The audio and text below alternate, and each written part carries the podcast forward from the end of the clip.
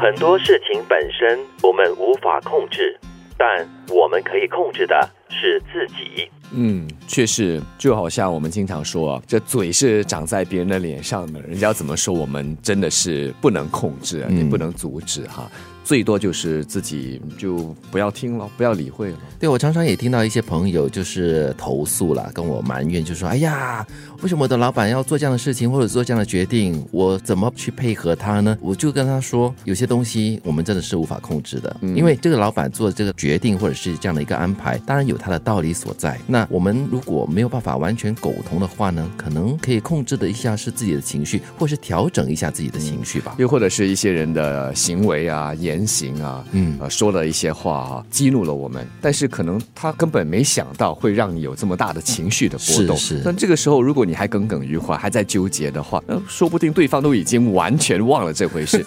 可为什么要这样子来来折磨自己呢？所以可以控制的就是自己的情绪嗯对了，啊，最终就是对你要控制好自己，然后去调试，最终的受惠者就会是你自己。嗯，有的时候我自己有一点担心或者是纠结，因为我觉得人其实最不能控制的是自己。哦，所以有的时候你会因为是自己嘛，你把焦点放在自己身上的时候，你很多时候你就会放纵那个思维。比如说，你可能在一个环境当中有一些东西是你不苟同的、不相信的，但是你会放任说“我就是这样子觉得的”，然后你就会失控，你知道吗？可是辛苦的是自己啊。对，可是很多人会这样子啊。嗯我我自己觉得我有时候会陷入那样的状态。当然，你就要花很长的时间跟心力来跟自己战斗，你知道吗？ 我就觉得有点我我是觉得嗯啦，活得够久的话呢，你就可以可以 够这个资历来控制自己，真的因为你看得多了嘛，对不对？嗯很多东西可能年轻的时候就年轻气盛嘛，那种愤怒青年，很多东西都看不过眼，嗯然后看了过后就啊什 么。但是 我但是我你过得久了过嗯后，你就觉得哎呀，这东西是不在我的掌控之中的，我就会是接越受来越觉得一个人的年龄和智慧并不一定是并行的了。哦。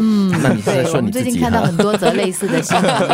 对对对所以为什么说我们这辈子啊，打从一出世一直到最后一口气啊，这是一个成长的过程，嗯，一直在学习，一直在认识自己。所以如果我们可以每做一件事啊，都是为了让自己更认识自己、了解自己的话，嗯可能你就会少一点生气，少一点情绪的波动，那少一点对别人的误解或者和别人发生的冲突和纠纷，那么更好的控制自己。我觉得像杰奇刚刚讲的，就是你活到一定的岁数之后，你会长一点智慧了。是可是这个智慧呢，我觉得至少至少你可以做到的就是尊重别人。嗯，就是你，你只要有一个尊重别人的一个想法的时候，你在做任何事情，你在做任何决定、讲任何话的时候，你都会三思。就在你的心里面就会有一定的一个调度在那边。嗯，当然，如果我们要玩文字游戏的话，以这个控制来说的话，在做进一步的提升或升华，当你有所控制的话，表示可能你心里有这个情绪的波动，有这起伏，可不可能做到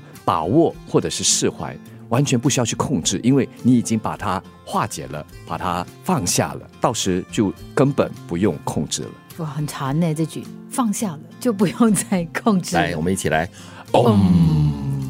很多事情本身我们无法控制，但我们可以控制的是自己。